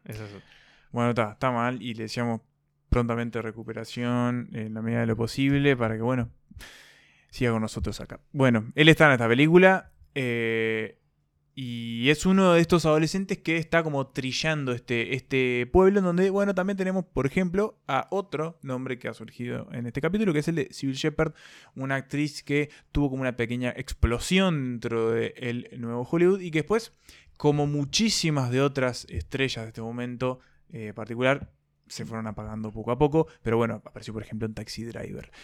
Una película simplemente hermosa. Mm. Eh, me, parte el corazón. Muy conmovedora. Eh, que yo vi con Emanuel, la vimos en, Cinemateca. Y recuerdo que fue como vivir una vida esa película. Porque de nuevo tenemos estos pedazos de la vida de estos personajes. Me gustaría traer a colación el nombre del otro muchacho. Que no me acuerdo. Eh, Timothy. Sí, Nico, si puedes buscarlo en nuestra base de datos. Es igual a. Mm, es igual a. Es parecido a, Ryan, O'Neill. Claro. no Timothy Bottoms. Timothy Bottoms. Este sí que fue uno de sus grandes papeles. One Hit Wonder. Y que de nuevo tiene un estudio apostando por una película de escala pequeña, pero de una propuesta enorme, porque es eso, es ese retrato de esa América eh, que está como pereciendo. y de la eh, juventud en esa. Y de la juventud a cada vista en un blanco y negro eh, que se, se, conversa mucho con el propio clima de esa película, que es mm, árido. Muy nostálgico también, ¿no? Es como un blanco y negro. Muy nostálgico. Y para mí tiene un muy lindo retrato de los vínculos entre la juventud y los adultos mayores. Sam the Lion. Eso mismo. Y hay un pequeño ejemplo de Mrs. Robinson también, ¿no? También. Hay Y una película muy sexual también. Mm. Y, tratando la sexualidad entre los jóvenes. Eh, y no, por ejemplo, veníamos de Mash, que es una cosa como más picante o picaresca. Sí, había una sexualidad mucho más inocente, mucho más del despertar y del descubrir. y también, por ejemplo, se trata eh, la falta de virilidad. No sé si mm. recordás que, por ejemplo, el, el, primer encuentro romántico entre el personaje de Jeff Bridges y Shepard, básicamente él no puede consumar mm. el acto, que era algo que estaban esperando como todo el resto de los compañeros. De hecho, están, afuera. No, en realidad ella era en interesada porque tenía un pretendiente que le dijo, no, volvé después de... Sí, sí, sí, claro, pero lo usa él y él lo quería y, bueno, no puede. Eh, lo que sí puede hacer es actuar de una forma muy conmovedora, como lo es mm. The Last Picture Show. Y... Hay un retrato también muy, muy, muy conmovedor de la amistad entre ellos dos y que y que bueno, eh, esta cuestión de, los caminos que se van bifurcando cada vez más hasta que, bueno, también llega la guerra, eh, y en algún sentido Corea, y bueno, otra vez, ¿no? La, marca de Corea en esta generación. Mm. Eh, y, bueno, también pacta como un montón de, decisiones que hay que tomar. Mm. Y bueno, todas son como. Te remueven un montón. Esta película es como, creo, de esta lista debe ser de las que más remueve, de las más. Este, en algún sentido creo que todos se pueden sentir identificados más allá de que las realidades sean absolutamente diferentes, hay como un sentimiento que se puede y compartir. hay algo en la, experiencia de crecer que se mm. comparte igual, ¿no? Mm. Más allá de donde viva uno y, un poco las circunstancias. Eh, es mm. como una cosa también como un grupo de gente que crece muy rápido en cierta forma. Sí. Bueno, es que también pensemos que el concepto de, juventud recién se empieza a afianzar con, con el rock and roll en esa época. Antes era, básicamente, ya entrabas a la adultez. Y a los 20 ya tenías que estar más casado con hijos. Con la familia. Y laburando de los 13. Hoy, al contrario, ¿no? La juventud parece alargarse. claro. Y en esa época no. Era apenas un periodo sos, un, sos un pibe y tenés 30 años. Eso mismo. Eh, para mí es como también una película muy europea, ¿no? Eh, Tiene algo de tiempo. De tiempo. Mm. Eh, por lo menos incluso pensándolo en esa época, cómo dialogaría con, con lo que estaba pasando en, en otros cines. Yo de las Picture Show la imagen que más tengo es como de esas calles desiertas, ¿no? Mm. Donde el viento pasa y como levanta la tierra. Y es el pueblo chico también, ¿no? Donde casi que... Todos se, Y se nos permite a nosotros conocer un poco a todos. A la empleada del cine, al dueño del pool. Y es ese pueblo que parece que está muerto en determinado momento, pero, pero tiene como esos momentos de vitalidad como muy divertidos, como cuando van a este baile de Navidad. Y también ese el rol del cine, ¿no? Como mm. ese lugar de entretenimiento que básicamente es, mm. eso, ¿no? Porque bueno, estamos en la época pre-televisión, donde bueno, básicamente la, experiencia de ir al cine casi que todos los días se convierte como en lo más habitual para un pueblo muy pequeño, porque en realidad estamos hablando de un, pueblito, muy chiquito. Mm. Y a ver lo que se diera. Sí, sí, lo que estén dando. Y, quiero hacer un pequeño párrafo. show, un show. Quiero elevar un pequeño párrafo al personaje que también me olvidé de su nombre, pero que es el personaje del amigo sordomudo ah, que vive con Sam Delay, ¿cómo se llama? Billy, se llama. Billy, que es, eh, es, es, uno de los corazones de la película y, y, también es otro que lo, es otro Te rompe el alma, Billy. Sí, es la película es, es, en algún sentido como es como es difícil de ver, no pasa nada, pero es difícil de ver, la disfrutás un montón, pero... Exige, creo, una atención, un compromiso que ojalá puedan encontrarlos mm. si la, vuelven a dar en alguna sala, y que si no, sí, yo diría que en una experiencia doméstica exige que el teléfono esté en otra habitación. Eh, o, bueno, y esto me duele decirlo, pero bueno, planificarlo, por ejemplo, verlo en dos, hacer un mm. corte, pero verla con atención. Pero eh, no es lo suficientemente larga como para cortar. Pero, pero, se puede. Tiene un ritmo y una exigencia. Claro, tiene un tempo un poco más, tal vez, demandante para estos tiempos. Bueno, pero Bodanovich nos entrega esto de las Picture Show y después nos entrega Luna de Papel, que es una película que vayan a escuchar el capítulo de Inés, pero nos gustó un montón también. Totalmente. Eh, y bueno, después también se empieza, se empieza a pagar poco a poco. Eh, es uno de estos directores que queda encapsulado en la década del nuevo cine, del nuevo cine, del nuevo cine uruguayo iba a meter. Eh, y mm, del nuevo Hollywood. Eh, pero bueno, hay que agradecerle un montón a este señor. Este, a este señor que, ojo, y esta es otra de las facetas del nuevo Hollywood de que no mencionamos. A este señor que sale de la crítica de cine. Sí. a, lo, a lo Nouvelle Vague. Exactamente. fanático y es luego amigo de Orson Welles. Exactamente. Em, ahí está. Pauline Kael, el ensayo que yo decía es el del ciudadano. Ah, bueno, sí, sí, claro. Ahí está, ahora me hecho, acordar. Eh, solo por, contarlo porque es interesante. Eh, el del autor, la autoría claro, del ciudadano. discute que en realidad Orson Welles no era el verdadero autor de, lo que Ciudadano. Mank. Sino que, claro, era Mankiewicz. Y después Peter Bogdanovich hace un artículo eh, respondiendo. respondiendo y defendiendo. Ahí, ahí dije Bogdanovich crítico y linkeé, eso. Hermosa forma de, volver a, traer eso. Y de alguna forma, y lamentablemente, eh, despedirnos de esta pequeña selección que vamos a repasar ahora en breve y además dejarles una larga lista de películas de nuevo Hollywood para que vean. Why don't we just take off and go someplace? I'm sick and tired of this town. You're the only friend I got here. You mean go and stay gone? Jason, no, I don't know. Hey, we go to Mexico. Be back sometime Monday. You reckon to pick up and make it? Yeah, mind how much money you got? Oh, 30 bucks, about. Well, I got 40. We can make her on that. Come on. Okay. Boys, one. Hey, where are you going? Mexico. Cerramos así este repaso por el nuevo Hollywood, esa década, ese movimiento, llamémosle, que sacudió el cine estadounidense y lo renovó, lo refrescó y lo cambió para siempre. Y repasamos, lo repasamos a través de seis películas. Fueron Bonnie and Clyde, El Graduado, El Bebé de Rosemary, Easy Rider, MASH y The Last Picture Show. Todas muy recomendables. Eh, todas, para volver a ver varias veces. Eh, yo creo que la que más vi, por motivos obvios, es el graduado. La vi tipo cuatro veces. Eh, me gustaría volver a verla. porque siempre se le puede descubrir cosas. Pero estas son solo algunas. Dijimos, esto es el comienzo. Es, esto es un comienzo, porque podríamos haber hecho 10 películas sobre el comienzo. Pero hay muchas más. Hay muchas más películas. Eh, más o menos el nuevo Hollywood que tira hasta los 80 y poco, más o menos, ¿no? sí, Y que decíamos que se mató a sí mismo en cierta forma porque figuras que surgieron de este movimiento como George Lucas o Steven Spielberg a través de sus películas más taquilleras que ya produjeron más a mitad de los 70, ¿no? Pienso Tiburón, Star Wars, fueron un poco las que revirtieron la tendencia y volvieron a llevar el espectáculo puro y duro. Se crea el, blockbuster, que, los 80 son la era del blockbuster. Porque los directores van a ver que en lo que empieza a ser más redituable tal vez no sea estas historias duras, introspectivas y revolucionarias, sino... Escapismo y diversión. eso mismo que era lo que ya había hecho nacer a Hollywood. Que es un poco cíclico también Hollywood en esas cosas. Igual eso, es, ¿ves? eso es fascinante. en los 90 tenés como la vuelta al, indie, como claro. cine más así, y ahora, tenés de vuelta al blockbuster. Y a mí, lo que me gusta de, de Nuevo Hollywood es justamente esos, esos vínculos que se dan y esos fenómenos que van atados unos a otros. Por ejemplo, en el caso de no no existiría hoy Marvel, ¿no? Podemos decirlo así, no existiría Marvel si no existiera Star Wars. Y si Roger Corman no hubiese contratado, le hubiese dicho a Francis Ford Coppola, bueno, ahora dirigí esto vos, mm. y Francis Ford Coppola dice, che, tengo un amigo, un colega que me puede ayudar, que es George Lucas, y que después empiezan la compañía Sutrope.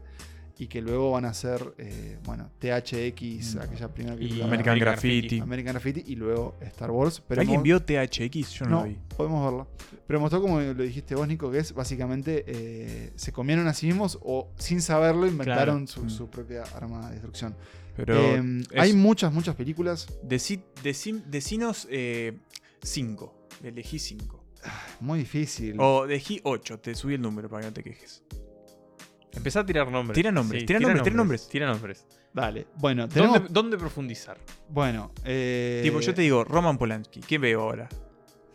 Pará, tengo una lista re larga. Me estás pidiendo un montón, boludo. Pero te estoy tirando, te estoy tirando puros piques. Bueno, eh, Scorsese, ¿qué miro? No, pero no me digas por director, porque la- justo las puse cronológicas. Bueno, de 71, ¿qué sigue después de esto? Miraste. Pará, porque estoy en los, estoy en los 70. Hay muchas. Mirá, nuestros, nuestros, a a la Wikipedia. nuestros radioescuchas eh, vieron estas películas. Entonces, ¿qué hacen después de esto? ¿Qué miran? Pueden, por ejemplo, mirar las primeras películas de Scorsese, que es alguien que eh, no mencionamos, pero bueno, es un actor eh, fundamental en Nuevo Hollywood. Tenemos Malas Calles, Taxi Driver, Al- Alice Doesn't Live Here Anymore. Eh, bueno, obviamente las películas de Coppola, ¿no? Sí, bueno, El Padrino 1 y 2 que no las nombramos acá, pero Exactamente. se pueden ver perfectamente. La conversación, Now, la conversación. Bueno, tenemos. El Exorcista. Sí. Bueno, a Friedkin lo, hemos- lo mencionamos en el coso de, pregun- en el coso de preguntas, eh, pero Friedkin, otro actor fundamental del nuevo Hollywood, y tenemos tres grandes películas de Friedkin eh, en- que, que están acá, ¿no? En ebullición, que son The Friend Connection, El Exorcista y Sorcerer, las tres grandes películas.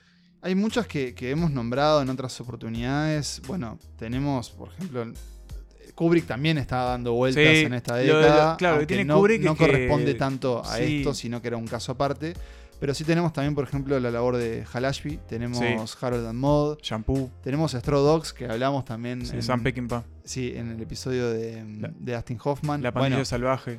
Deliverance. eh, sí, gran película de Deliverance. tenemos- Midnight Cowboy, otra eh, Sí, grandes El películas de la último tango en París, American Graffiti la nombramos, The Long Goodbye con Elliot Gould, eh, Badlands, la Badlands de de, Terrence Terrence Malick. Bueno, y hablando de Malik, este, Días del Paraíso también. The Sí, Sting, buenísima The Sting, señores. eh, Alice no vive aquí, la nombraste vos, Emma, ¿no? Tarde de Perros. Dark Star de, De Carpenter. de Carpenter. ¿La viste esa? No, Darkstar no. Es, Falopa es, pura, es- es ¿no? un alien que es una pelota rosada gigante que aterriza una nave. Eh, Chinatown la nombramos. eh, Parallax View. Eh, también hay comedias como bueno las de James L. Brooke, como John Bueno. Frankenstein. Acá estoy en mediados de los 90. Mm. Dog Day Afternoon. Network. Nashville de, de Mm. Altman. Annie, eh, Annie Hall también. Annie ¿no? Hall, Todos los hombres del presidente. eh, The Omen del finado mm, Richard Donner. Mm. eh, Bueno, dijimos Spielberg. Spielberg en Encuentros cercanos del tercer Y tipo Tiburón. en el 67. Y lo que hizo antes de Tiburón. New York, New York, Star Wars, eh, eh, Deer Hunter de Deer Hunter, Michael sí. Cimino, Chimino. Bueno, eh, Atrapado sin salida de Emilio Forman, que lo mencionamos. Apocalypse Now, ya estoy llegando casi a los Sí. 80. Apoca- para mí, Apocalypse Now en algún sentido Es el final. es el final por todo lo alto. de bueno, mira, ese año tenés en el 79. eh, Dicen que lo mata también un poco Las Puertas del Paraíso. Sí. Claro. Como esos de fracasos. Michael ¿no? sobre Cimino, todo que fue una- Chimino. Uno de los peores fracasos de esa historia. En el, 79, en el 79 tenés Alien de Ridley Scott, Alien, eh, All That Jazz, Apocalypse Now, Kramer vs. Kramer y Manhattan. Manhattan, Todo claro. eso en el 79. Eh, Pero claro, Apocalypse Now, a- en algún sentido a mí me suena. Bueno, Toro Salvaje. Toro Claro. salvaje. Apocalypse Now a mí. No sé qué les- pero para mí es como una gran suma, ¿no? Es como un gran combo de todo lo que el nuevo Sí, Hollywood. es el nuevo Hollywood tipo, con, con, con con poder, esteroides. ¿no? Claro, está como Sí, sí. Sí, borracho de poder. Completamente caótico y. Sí, sí, pero sacado, fantástico. claro. Sí, sí, al Sí, resultado sí, pero en la experiencia Sí, sí, no. sí, Claro. Eh, como recomendaciones extras, bueno, hay un libro que es ineludible. Mm. eh, Easy Riders, Raging Bulls, lo pueden encontrar en español como Moteros Tranquilos. Toros Salvajes, Moteros Tranquilos. No, Riskin. Moteros Tranquilos Todos Salvajes. sí, que- pero no lo pueden encontrar en Uruguay, Emma. Bueno, yo lo conté en Uruguay. Pero no me dijiste que daban pocos o algo así. No, lo que sucede es que es un libro que se editó hace mucho tiempo, Claro. lo editó la editorial Anagrama, no se volvió a editar. Claro. Entonces, Se a ver, puede lo pueden encontrar fácil, lo pueden encontrar en. No, o en Tistar Bueno. Narvaja quizás se encuentran algunos. No es tan fácil encontrarlo. Eh, y hay que decirlo, pese a que el- la traducción del título es absolutamente aberrante, la traducción del libro no está mal. O sea, hay que obviar los títulos en español, que obviamente son los títulos de España, que en general no los conocemos por ello, pero está bastante bien la traducción. ¿eh? Como pique, si no andan con tiempo, es un libro largo, pero es muy, muy entretenido, que sobre todo se adentra en los entretelones de las producciones de cada película. Existe una especie de adaptación documental eh, producida por la BBC que está en YouTube, dura dos horas, está en muy buena calidad. ¿Dos horas eh, contando todo el libro? Sí. ¿Eh? Básicamente son, son cabezas parlantes, pero están Denny Hopper, está Bogdanovich. Claro, lo que tiene ese libro es que tiene un grado de penetración en la intimidad de Nuevo Hollywood que es increíble. Yo vi la primera hora más o menos y lo que hace es tomar la división temática del propio libro que, es muy buena, y, la, lleva a, bueno, se concentra en algunas películas cruciales y después tiene a esos personajes. Después eh, hay una película también, un documental que se llama A Decade Under the Influence. Ah, mira. Un poco mm. el, título de A Woman Under the Influence. Que también repasa un poco esta década del nuevo Hollywood. Y yo pero les recomiendo fervientemente The Kid Stays in the Picture porque, porque es increíble. Está narrada como por, por el propio Evans eh, y tiene un manejo de, la fotografía. O sea, él tiene muchas fotos, ¿no? Por ejemplo, es un tipo que además vive en Hollywood con todas, ¿no? Con todas las drogas y con todas las mujeres. Eh, y las fotos como que van y vienen y además el documental como que empieza en la casa de él y tiene una cosa muy. Es de los 2000, tiene una cosa como muy brillante, como si fuera MTV Crips, fantasmal. yo era fanático. y hablando como de esa época pasada y que, que, bueno, acá está en, ya en desuso. Eh, esta, esta década, digamos, llamémosle décadas más que. esta década extendida. Em, evidentemente, como ustedes habrán eh, notado por lo que hemos dicho, es muy rica en anécdotas, es muy rica en eh, rodajes particularmente caóticos. y hemos tenido, por ejemplo, eh, como es At the Edge of Darkness, ¿no? Como es The Heart of Darkness, un documental sobre la filmación, por ejemplo, de Apocalypse Now. Sí, de, Leonora. sí, de Leonora Coppola. Pero estamos empezando a transitar una especie de eh, euforia, digamos, por contar en la ficción algunos de los rodajes de estas ah, películas. Y estamos yendo hacia tener de a poco producciones que las cuenten. Por ejemplo, una sobre la filmación del padrino y otra sobre Chinatown. Había dos, hay una, no sé si sigue adelante, pero hay dos series que tratan sobre, bueno, enfocadas en la figura de Evans y en la producción de Padrino, y otra es en la filmación de Chinatown que está eh, contada en un libro que yo empecé a leer en inglés muy bueno. habías contado Y que lo iban a traer este, la editorial Es Pop Ediciones. Ah, sí. Los, ubican estos españoles que hacen libros sobre Drácula, la industria porno. Eh, y eso medio que se quedó trancado, pero, pero es muy, muy, muy recomendable. O sea, estamos viviendo, ¿no? Como una especie de, bueno, vamos a contar estas cosas. Bueno, creo que coincide un poco también con lo que decíamos, los 50 años, ¿no? De muchas de estas películas. Bueno, y bueno, se vienen también como ciertos remakes. No, y ciertos. Bueno, por ejemplo, en 2023 El Exorcista cumple 50 años. El año que viene El Padrino. El Padrino. y fa, empezamos a Bueno, este año cumple The Last Picture Show, 50 años. Em, y empiezan a ver como remakes, ¿no? Vamos a tener un remake del Exorcista. Hay que ver qué tal.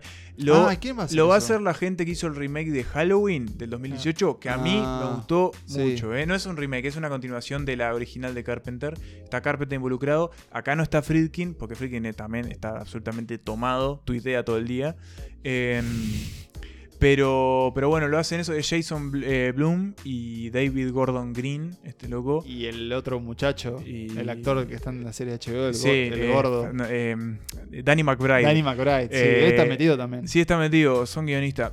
Halloween le salió bien.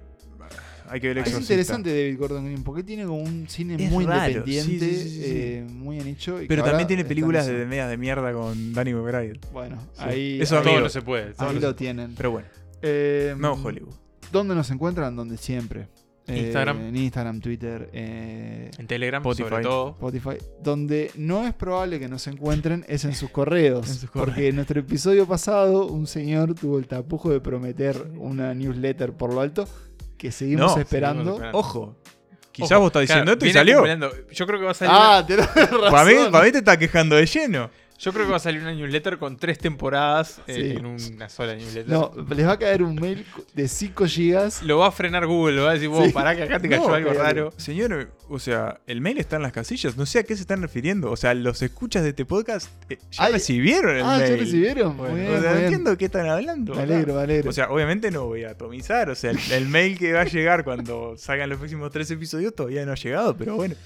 Bien, pero sí nos pueden encontrar en nuestro grupo de Telegram, eh, una comunidad viva cada vez más. Más grande. Eh, y que, se comentó muy, muy buenos comentarios. Tenemos como, como franquicia, ¿no? Comentamos los Oscars. Ahora estamos comentamos, ya pasó el Festival de Cannes, que estuvo muy divertido. muchos comentarios sobre Cannes. Mucho meme. Mucho meme, Cannes. mucha este, reacción. Mucha reacción. Y, ahora volvieron Gran cosecha la de Cannes. Sí, gran cosecha de Que se viene más, más temprana de lo que pensaba, sobre todo eh, la gente muy, de nuevo, no Se movió bien. Eh, ya anunció que va a traer varias cosas ahí muy pronto. Bueno, pero además del streaming, también decíamos, volvieron los cines y también se está moviendo el grupo también con, la gente que está volviendo a las salas y nos va comentando lo que está yendo a ver. Vamos, vamos a organizar algo entre todos. Yo creo que estamos esperando la película adecuada, ¿no? Que por ahora creo que no vino al momento de grabar esto. Llenar una sala, porque con la cantidad de gente que hay en el grupo de Telegram y la capacidad y los aforos de la sala, yo creo que llenamos un par de funciones. eso, eso espero. Eh, ¿Cuál puede ser la película?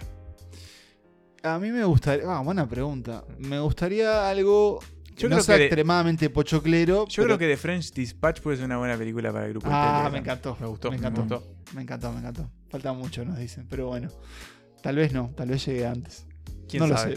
lo Lo que ya llegó fue este episodio de la, del nuevo Hollywood, el segundo de este kit para principiantes. Que, bueno, que, estamos cerrando en este momento y que volveremos eh, a, retomar este formato más adelante, seguramente la próxima temporada. Pero lo que mm. va a seguir, obviamente, es Santas Listas en sus múltiples formatos y encarnaciones habituales en nada más de dos semanas. All Killers, No Fillers esta temporada de Santas Listas. La verdad que sí, y vienen unos cuantos episodios maravillosos. Desde una temporada, perdón, una temporada no, una, una, maratón de, una saga que está de aniversario este año. Hasta, bueno, no sé, meternos con otras figuras que, bueno, que ya tenemos nosotros elegidas, pero que todavía no, no les vamos a contar. Así que bueno, nos volvemos a encontrar en el próximo episodio en un par de semanitas o cuando sea que lo estén escuchando. Hasta la próxima. Perdón, me quería despedir antes, de que nos, cierres este, los oídos. Bueno, muy bien. Nos volvemos a encontrar. Ha sido un placer. Y como siempre, que viva el cine.